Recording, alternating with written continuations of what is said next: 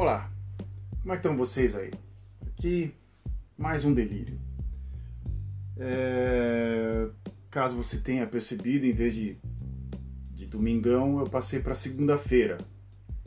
É... Porque ontem à noite eu assisti o filme Tenet e é o delírio cinematográfico. Por isso que eu deixei, eu passei para outro dia. Eu cheguei muito tarde ontem à noite e assisti o filme, que é um filme bastante complexo e eu resolvi hoje é o, o delírio cinematográfico é, sobre ele, mas já estou logo nos primeiros 38 segundos do, do, do, podcast já comentando sobre o delírio cinematográfico, mas eu vou comentar hoje sobre o que? Qual é o delírio de hoje?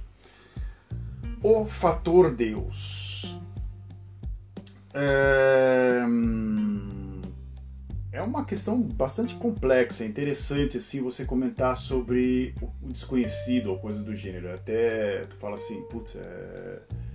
vamos comentar sobre no, em língua na, em português, um país que quase 80% da população sente necessidade de ter uma religião e de crer em Deus, né?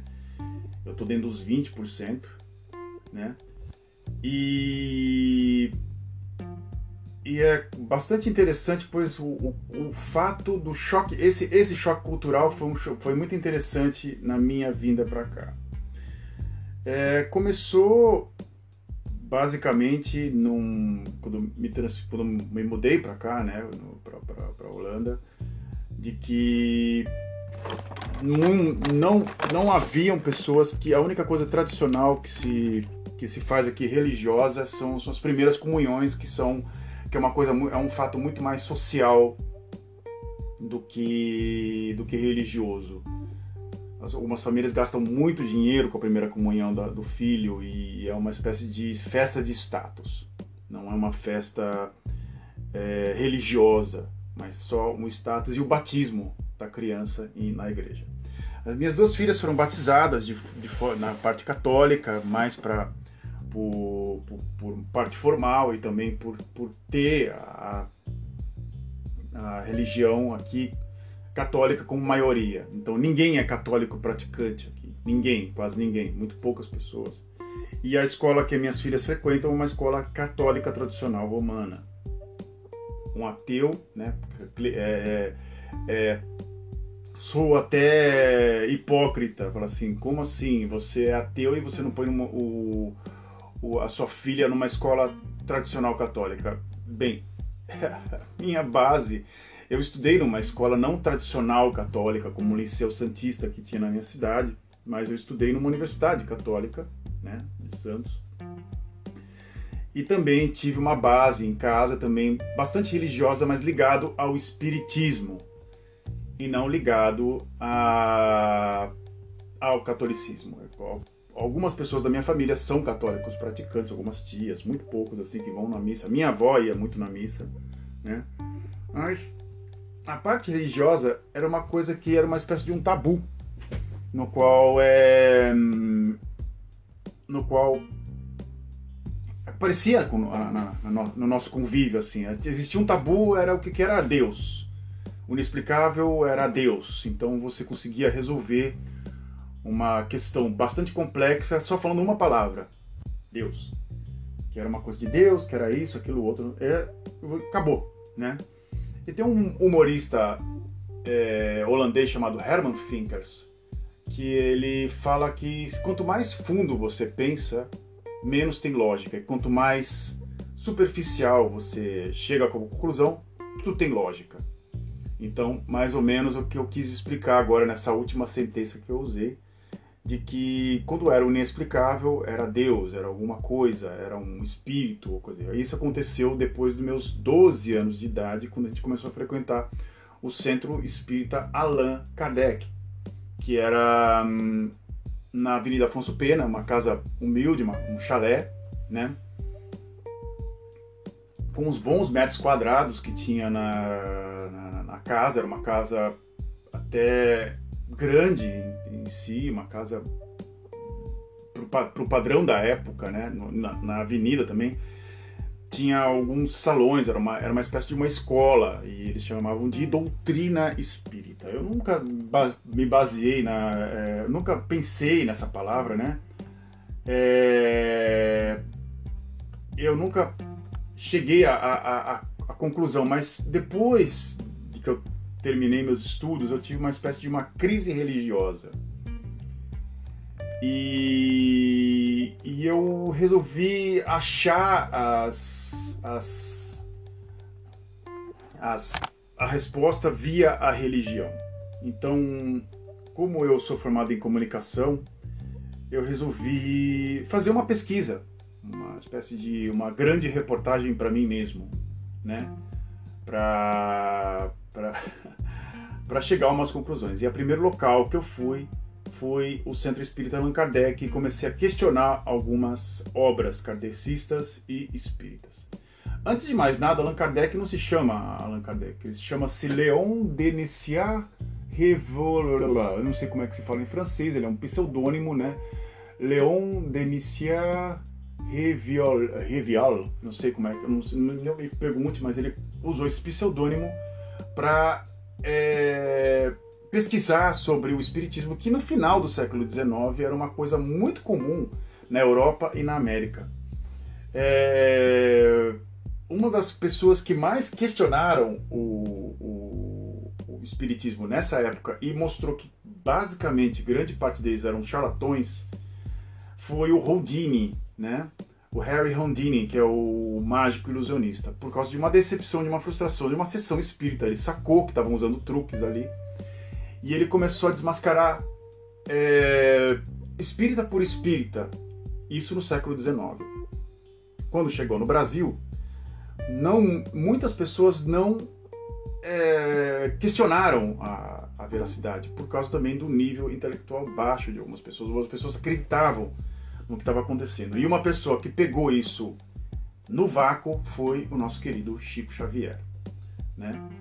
Que muitos diziam que ele queria ser santo, ele lia biografias de santo, era uma pessoa que lia muito e sabia truques de escrita. E ele conseguia, literalmente, também por causa da, do, seu, do seu físico também e também da sua doença psíquica, uma esquizofrenia também. Ele acreditava muito nele mesmo e ele também fazia uma espécie de caridade também com dentro do espiritismo também. E nisso as pessoas não questionam muito ele, mas ele foi é, abordado em, na década de, de 40, né, na, na década de 50 pela revista Cruzeiro, pelo famoso Davi Nasser, que era uma pessoa não muito é, correta, né, e o Jean Manzon, que era um fotógrafo, né, e tentou fazer uma coisa sensacionalista e catapultou o Chico Xavier para um patamar no qual do negativo que acabou ganhando visão. Ele acabou ganhando uma visão muito grande e depois na década de lá para os anos de 1950 e pouco, 58, de novo, ele falou que conseguia materializar coisas e era uma grande de uma farsa. Havia muitas pessoas envolvidas nisso, mas o Chico Xavier saiu ileso e o, quem acabou se ferrando foi o Amaury é, Xavier, que era o sobrinho dele que acabou ganhando uma má fama.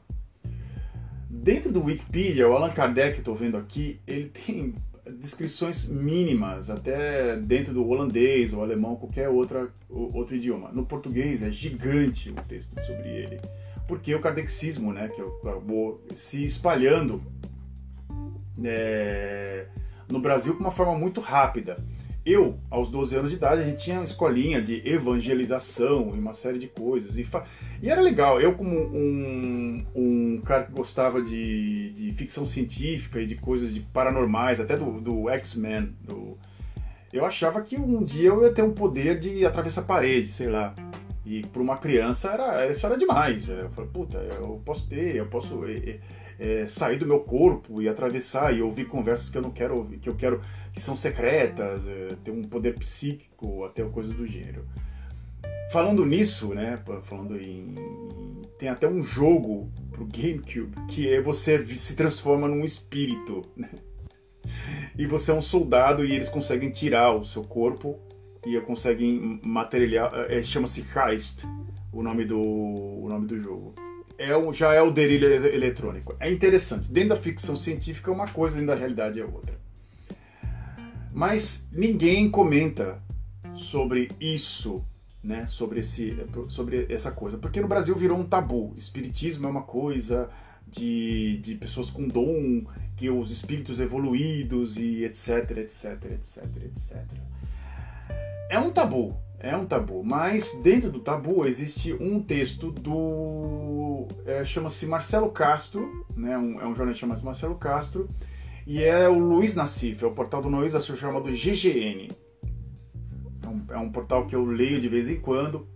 O Luiz Nassif tem o seu, o seu, o seu, o seu, o seu know-how como, como, como, como jornalista e o texto chama-se Espiritismo, uma história de charlatanismo. Então, dentro do, do texto, ele consegue, é, é, um, é um, de 2017, ele consegue mostrar o quão charlatão que é, são as, algumas religiões, dentro do, da, do, do Espiritismo e alguns poucos, poucas linhas sobre o Chico Xavier e a sua, a sua, a sua, essa, essa esse malabarismo que ele faz com o texto. Antes de mais nada, o Chico Xavier ele era um cara é, habilidoso, né, com, com texto, né, e também faz, tinha, ele conseguia copiar poemas assim de cabeça. Isso é uma habilidade, eu não consigo copiar. Literalmente, literalmente ler uma coisa depois escrever, prescrever exatamente o que tinha acontecido e também de uma imaginação muito rica. Mas o que o, o, o, que poucos falam do Chico Xavier só a pessoa que era o doador dele. É, que é o cara que começou com um. que foi um, um uma espécie de um, um mentor, né? Que que doou é, que doou uma, pelo menos uma grande parte, assim, era um, era um judeu tcheco, né? Eu estou procurando aqui o nome, por isso está demorando um pouquinho, né? É, que é praticamente com o mesmo nome que eu, né? É, meu, né? É, ele, ele, ele doou, né? Ao Chico Xavier. Bem, ele doou ao Chico Xavier o, uma espécie de do que foi a base dele, né? Do, do que ele conseguiu juntar com um capital financeiro. O nome dele era Fred Figner, né? Ou Frederico Figner, né? Ele era tcheco, né? E ele, ele era um empresário, era jornalista, ele nasceu na Boêmia, ele, ele, ele, ele, ele, ele foi um cara da indústria fonográfica do Brasil, um cara que um, um dos pioneiros, né? E ele fez vários textos em defesa do espiritismo e ele teve como um, como um grande ídolo, né, o, o próprio Chico Xavier. E quando ele faleceu, como ele não tinha, ele não tinha, é, ele não tinha é, para quem doar o, o, o, o, capital que ele tinha ganho, né? Ele, do, ele começou o retiro dos artistas, né, que ele criou no Rio de Janeiro e doou uma grande parte da, da, da fortuna dele ao Chico Xavier, coisa que é muito pouco comentada, né? É, é muito pouco comentada, né? É, é, entre, entre as pessoas, né? Até aqui está no fio, até, até aqui está no Wikipedia. Seja, quando faleceu aos 80 anos de idade, ao se abrir o seu testamento, verificou-se que Fred Figner havia destinado parte substancial de seus bens às obras sociais de Chico Xavier. Isso é a última linha do artigo do Wikipedia sobre o Fred Figner. Você imagina um cara que criou a indústria fonográfica brasileira e criou várias, tinha Mansoma, ele doou uma grande parte ao Chico Xavier, aos, às obras sociais. Então, é, ele é o autor que com mais é, um dos mais lidos em língua portuguesa no Brasil, né, e mais vendidos também. Então há uma fortuna atrás disso, pensando no capital financeiro, mas isso não aparece porque ele se, se, se oculta pela parte de filantropia. Mas ninguém fala mal por causa do fator Deus, era uma pessoa iluminada, né? Era um homem que tinha isso, que tinha aquilo, que tinha dons e não sei o que. Não, ele tinha uma grande de uma esquizofrenia. E ele conseguiu fazer isso com uma, uma, uma caridade. Ele, ele, ele pegou uma doença mental e virou uma coisa. Ele, e dizem que ele queria ser uma espécie de, de santo, queria ser santificado, né? E vamos lá aos, às conclusões, né? Eu me tornei ateu, vamos dizer assim, depois do momento que dessa crise minha que eu comentei no começo do, do, do, do, podcast de identidade que eu quis resol resolver me procurar ou me achar dentro da religião, né? Então procurei o espiritismo e comentaram sobre coisas absurdas ou coisas do gênero que eu via a parte de caridade, mas quando comentavam parte de textos ou coisas do gênero, eu falei assim, isso é um absurdo, isso não existe, né? E algumas pessoas existiam como a teoria do planeta Capela e de que Marte era um país, era um, era um planeta habitado. Isso era coisa do, do Chico Xavier. Isso ninguém questiona, porque ninguém leu sobre, ninguém chegou a ler isso aí. E aí eu ganhei um livro de um colega meu chamado A Vida Mística de Jesus Cristo. Que ele era Rosa Cruz e aquilo, aquilo outro, que é, é, uma, é um braço da maçonaria, né? E o que o Jesus Cristo tinha criado a Ordem Rosa Cruz e que ele tinha sobrevivido e isso, aquilo, outro. E ele era uma história completamente ficcional. Eu falei, isso aqui é besteira, né? E eu comecei a ir mais para a parte de ciência e antropologia. E nisso, quando eu comecei a ir mais para a parte de ciência e antropologia, eu comecei a afastar o fator Deus. E cheguei à conclusão que se existe Deus, ele está muito ocupado. Né? Fazendo uma série de coisas, ele não vai perder o tempo com, com, com, com o homem. O homem é literalmente uma parte do, do, do de um, de um, de um de um sistema muito complexo e que se existir Deus, a gente é só um, um, um grão de areia no meio do, imenso mecanismo. E é mais fácil você fazer por si mesmo do que botar na mão de Deus muita coisa. É, a frase da Flor de Lis, né, que é o fator Deus, né, que, que eu vou até tentar aqui, Flor de Lis, né, Deus. Eu vou colocar a frase que ela, que ela, que ela, que ela, que era é uma cantora gospel, né, uma pessoa que cita Deus, 55 filhos adotados, e isso, aquilo, outro, e blá blá blá blá blá, cinco filhos é, biológicos e 50 ou 51, é, ou quatro filhos biológicos ou coisa do gênero. Ela comenta num áudio dela que ficaria muito, se ela se divorciasse do marido, ela ficaria é, mal aos olhos de Deus. Eu falei, okay, como é que é, né? como é que é? Você mata seu marido, Deus não, não, matou o marido, tá ok, é, tá, tá, tá, tá, tá, tá, tá liberado, mas se divorciar não é muito certo não, viu? Então, matar o cara é para mim, para pro Deus dela, né? É, ficaria bem para os olhos de Deus. Ficaria mal para a comunidade. Aí sim, é, sim, é, é, seria a coisa mais lógica, as pessoas. Então, é, é, uma, é, é, uma, é uma frase ou coisa do Leão Tolstói, né? Que Deus se manifesta de acordo com, com de como você age com uma pessoa. Mas praticamente, praticamente isso. O Deus é o coletivo. Não existe ninguém em cima de, de, dos céus ou coisa do gênero. É a coisa mais óbvia do mundo que eu estou falando aqui. Então, eu, eu, eu me baseei hoje no, no título desse, desse podcast. Eu me baseei muito num texto do José Saramago publicado logo depois, do, uma semana depois é, do 11 de setembro né, no dia 19 de setembro, ele publicou na Folha de São Paulo um artigo chamado O Fator Deus. É, José Saramago era um, era um ateu convicto, era um ateu até bastante pessimista e convicto e realista. É, esse, esse texto, ele, em resumo, ele, todas as atrocidades que acontecem entre os seres humanos sempre há desculpa Deus, né? Então ele conseguiu, é, em um resumo, num texto muito curto, muito resumido, de que a crença é uma falha e de que a, as atrocidades e as, e, as, e as, bizarrices são explicadas por Deus. Se você não tem explicação, você põe no, põe no colo de Deus, né? É a coisa mais simples e, e, e estúpida do mundo de se fazer, mas é, a gente chega à, conclusão de falar, poxa, não é culpa de Deus, a culpa foi minha, a culpa foi da cultura.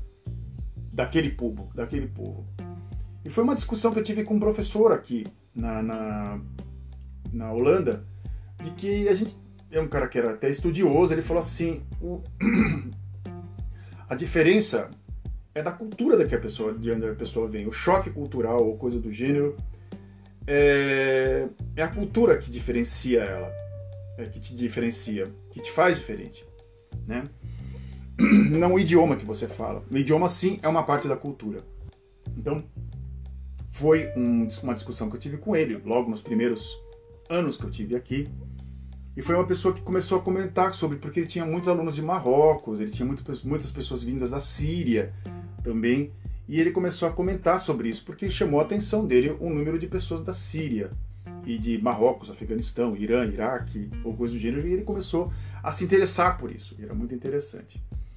E no fator religioso, né, como eu, Brasil é um país católico, né, agora entre aspas cristão, né, ou evangélico ou cristão, eu resolvi um dia, a igreja aberta, eu, a única referência minha era padre ou coisa do gênero, eu resolvi entrar numa igreja e conversar com o padre, né, para saber é, o, como eu poderia estar tá me focando no, aqui na Holanda.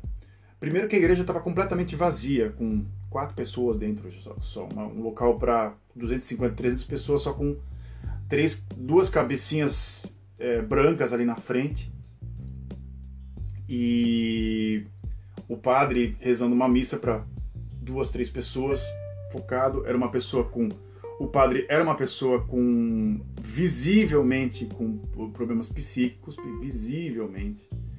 Era uma pessoa cansada, era um, um senhor já de quase 80 anos, que não tinha mais como reger já mais missa nenhuma e ele estava ali no piloto automático mesmo. E eu resolvi conversar com ele e aí eu, eu falei, isso aqui não vai me levar a nada, né? não, não vai me trazer nada isso aqui. E eu passava em frente da igreja e tinha um senhor que tinha morado em Portugal, que aqueles caras, já tive carro e fama, sabe aquela música do, acho que Leone, né? E o cara tinha tido, tinha morado em Portugal, tinha tido casa, mulheres, você perdeu tudo, voltou para Holanda e figurou um pobre miserável, né? E o cara fazia o jardim da ele, ele cortar, fazia o jardim da, da, da, da, igreja e ele conversava comigo em português ali quando dava ou não e ele já estava muito doente, ele não tinha o que fazer e ele trabalhava na igreja para meio que passar o tempo esperando já o dia chegar dele, né? E eu falei assim, isso aqui não é o que eu quero, isso aqui é é um absurdo é, coitadismo. Né? Eu falei, tá, eu não, não, não tô afim disso aqui. E aí eu resolvi trabalhar e eu vi que dentro do trabalho, e do, de acordo com você, como você age com as pessoas, te retorna o que você quer ou não, né? E de que não vem nada dos céus. Isso, isso já te, isso, essa conclusão já me vem já de muitos e muitos e muitos anos. Não foi agora não que deu um sim salabim, bim bim e a coisa veio para mim porque um espírito cantou na minha orelha. Não, de jeito nenhum. Já vem de muitos anos e esse era um grande conflito meu com a cultura do Brasil. A minha arreligiosidade. Eu não, eu não, eu comecei a, a ser arreligioso e até respeitar as pessoas também, sim, que, que, querem ser religiosas, que gostam de ler ou coisa do gênero, esse tipo de, de de literatura, mas em si eu não acredito muito, eu sou muito mais o José Saramago.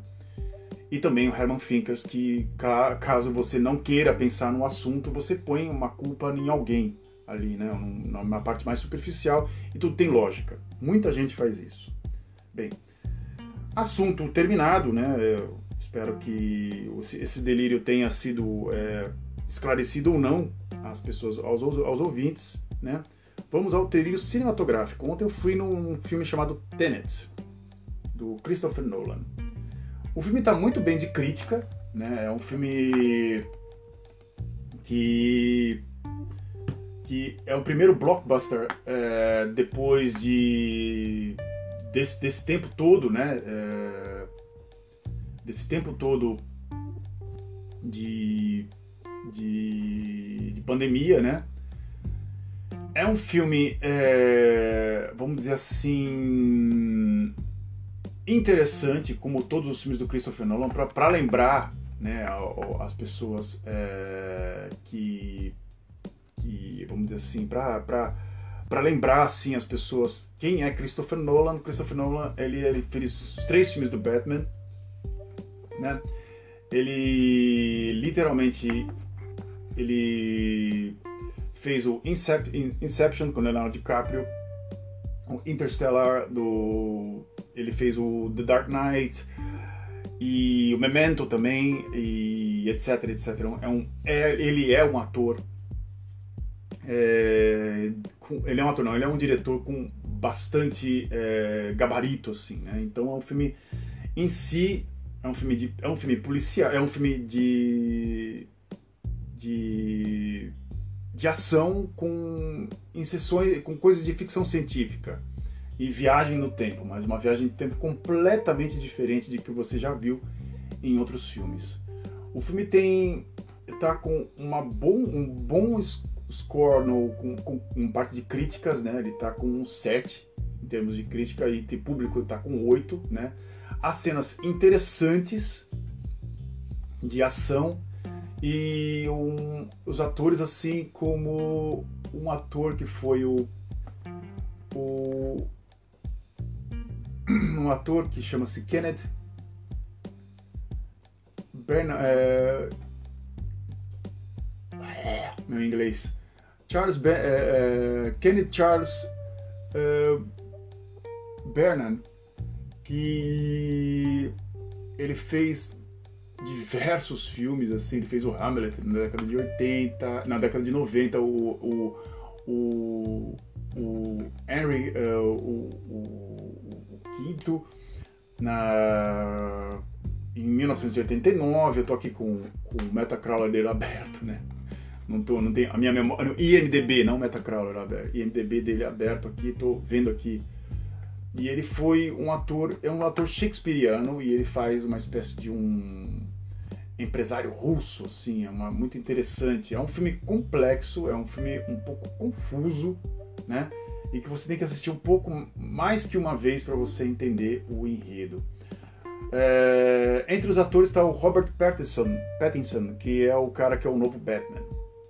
Esse que é o. E ele está razoavelmente bem assim no filme, completamente diferente do que do que o vampiro do Crepúsculo, vamos dizer assim, um ator que pode surpreender muito como uma espécie de novo Leonardo DiCaprio, né?